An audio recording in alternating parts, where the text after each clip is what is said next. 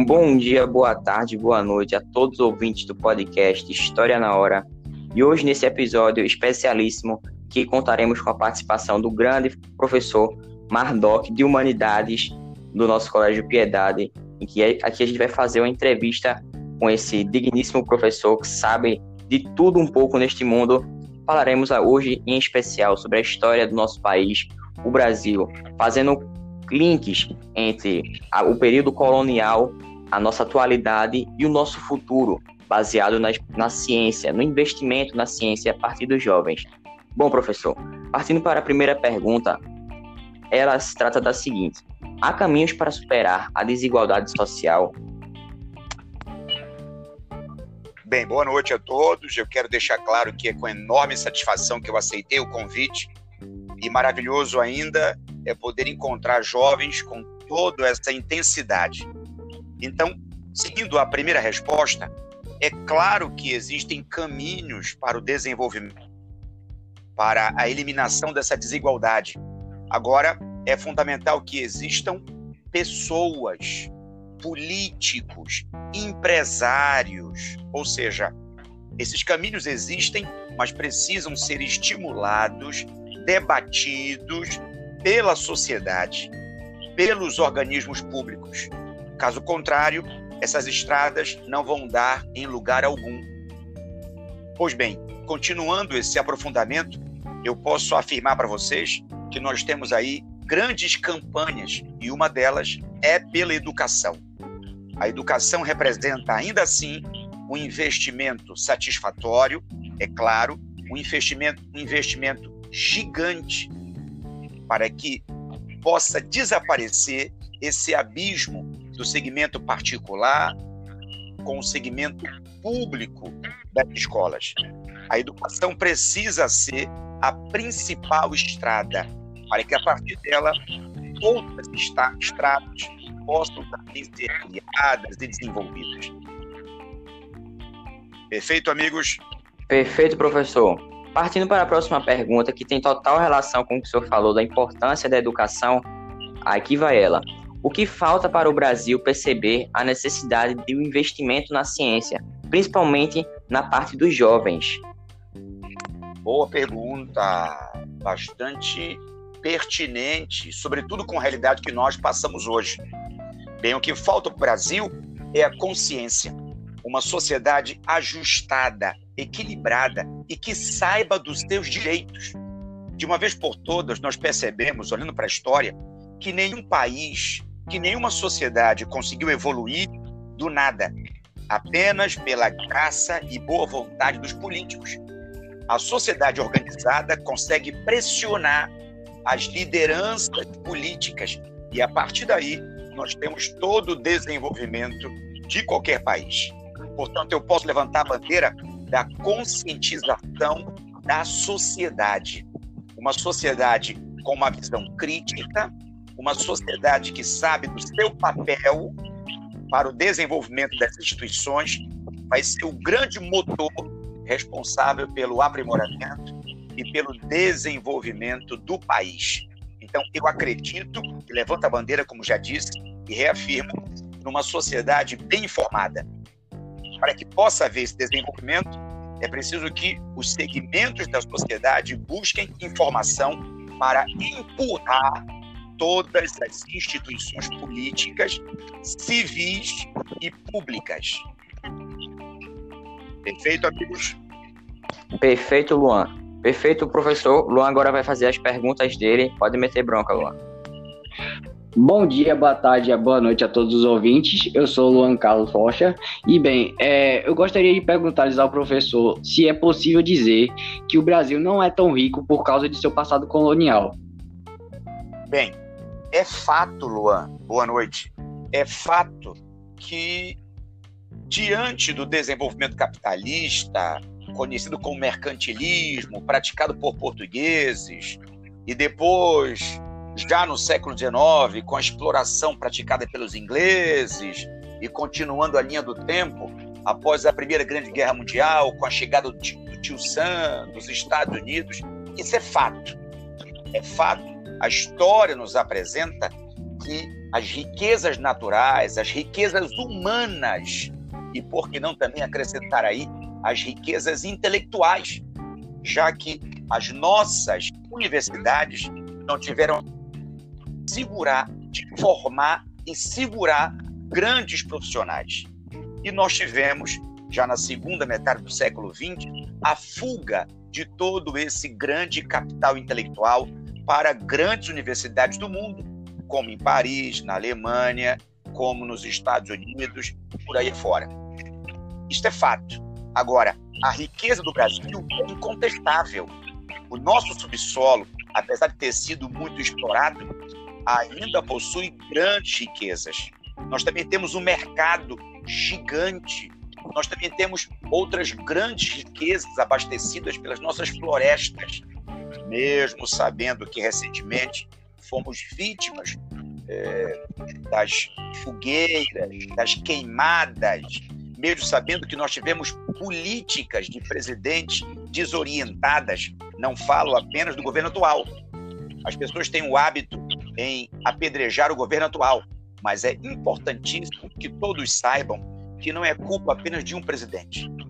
Nós temos toda uma grande gama é, apresentada pela nossa história da incompetência, da negligência dos nossos presidentes e de outros tantos políticos. Resumidamente, apesar de todas essas idas e vindas, apesar do pecado cometido por grandes instituições públicas e privadas, o Brasil incontestavelmente é um país rico. Portanto, o que nós precisamos ter agora é a formação de um Estado que tenha a faculdade, que tenha a capacidade de se organizar e de desejar desenvolver o país. Como eu já falei anteriormente, desenvolvendo educação. Ou seja, o país não vai se desenvolver apenas pela vontade de um pequeno segmento. É preciso que existam setores públicos e privados que saibam envolver a sociedade. Somente a partir daí nós teremos uma sociedade igualitária, justa, nós teremos o vigor da democracia no desenvolvimento do país. É isso, meus queridos. Pode mandar mais. É isso, professor. Agora eu gostaria de saber o seguinte: é, se poderia dizer que o Brasil ainda explora suas tribos indígenas? Ah, meu amigo, Infelizmente, tivemos cenas da política recente onde ministros, secretários, numa certa reunião que foi apregoada, foi difundida por vários órgãos da imprensa, que a grande preocupação era da exploração do subsolo. Era justamente estabelecer toda essa exploração por mineradores, por garimpeiros, oficiais ou não, madeireiros também, oficiais ou não, e desta forma facilitar a saída, o roubo literal de todas as nossas riquezas a partir das facilidades estabelecidas com a falta da burocracia. Isso foi comprovado. Qualquer um pode ter acesso a partir desse cenário, observando as várias redes sociais. Infelizmente. Então, esse saque, ele continua. E isto é a grande prova da inadequação, do despreparo dos nossos políticos, que fazem vista grossa e que permitem que as riquezas naturais do nosso país continuem sendo saqueadas. Por isso, eu destaquei nas primeiras perguntas que vocês me fizeram. É preciso que haja uma consciência de classe ativa.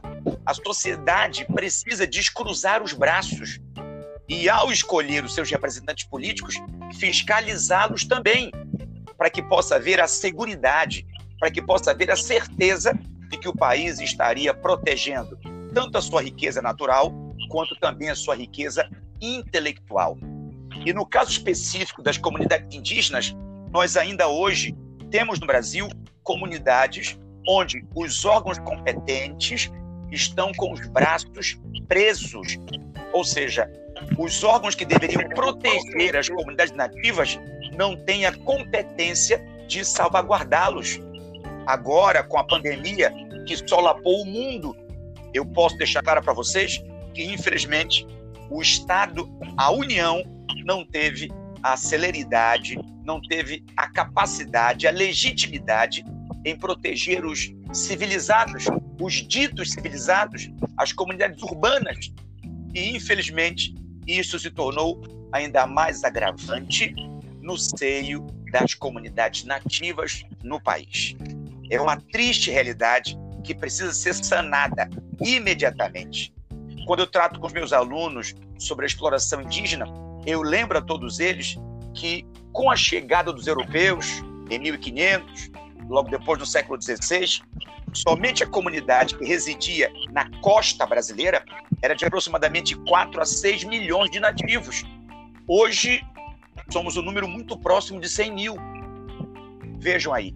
Então, nós temos um, um abismo, nós temos um genocídio que foi cometido nessas comunidades. E, infelizmente, o processo de mortalidade continua. O processo de roubo da personalidade das comunidades nativas continuam. E isso é uma página infeliz da nossa história. Correto, meus amigos? Perfeito. Correto. Agora a gente vai passar a fala para Romeu, que vai fechar com chave de ouro, falando agora sobre o crescimento industrial no Brasil. Muito obrigado, Luan.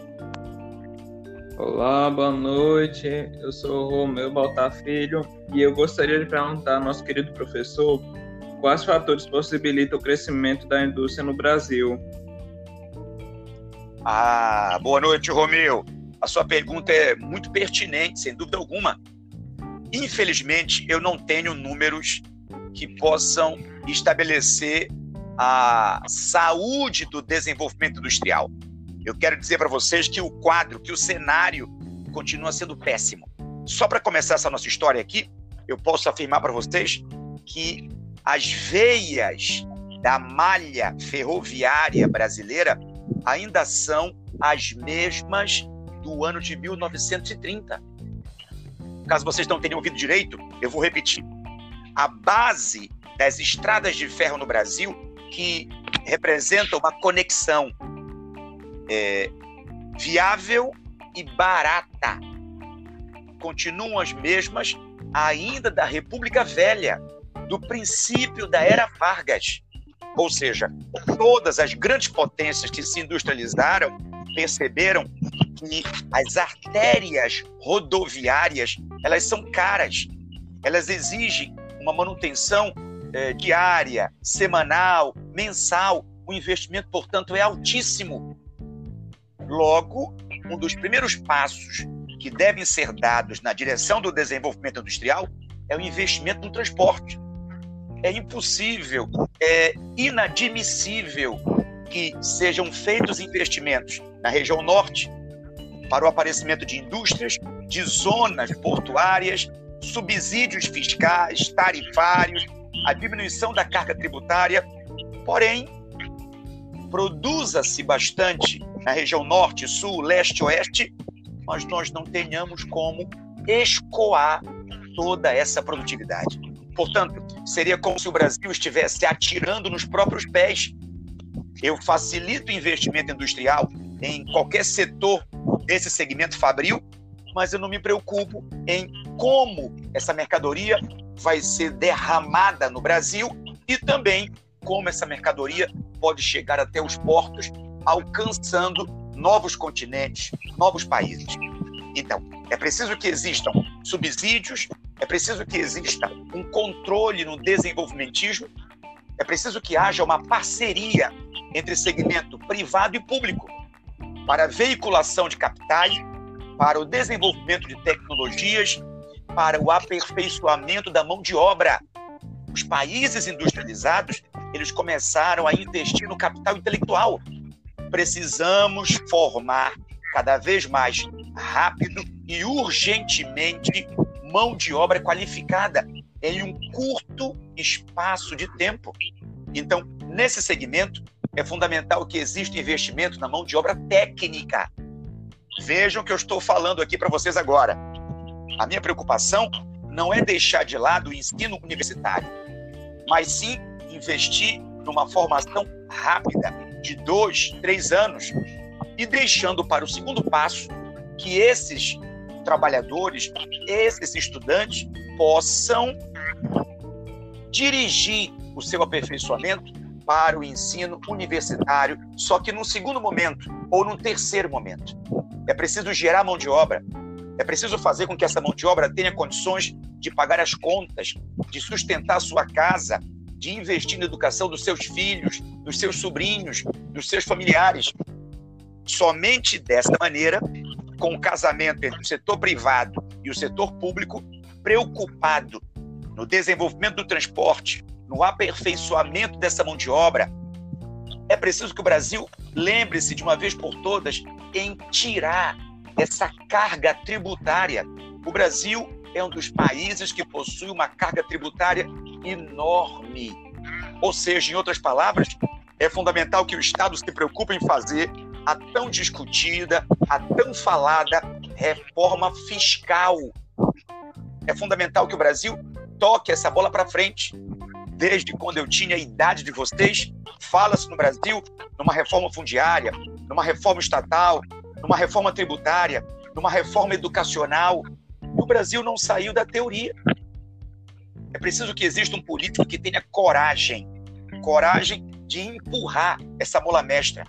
Mas antes de empurrar, sozinho, é fundamental que essa, essa elite política brasileira saiba envolver a sociedade. O que existe hoje no Brasil é um grande problema que repercute em vários segmentos. A classe política quer trabalhar sozinha.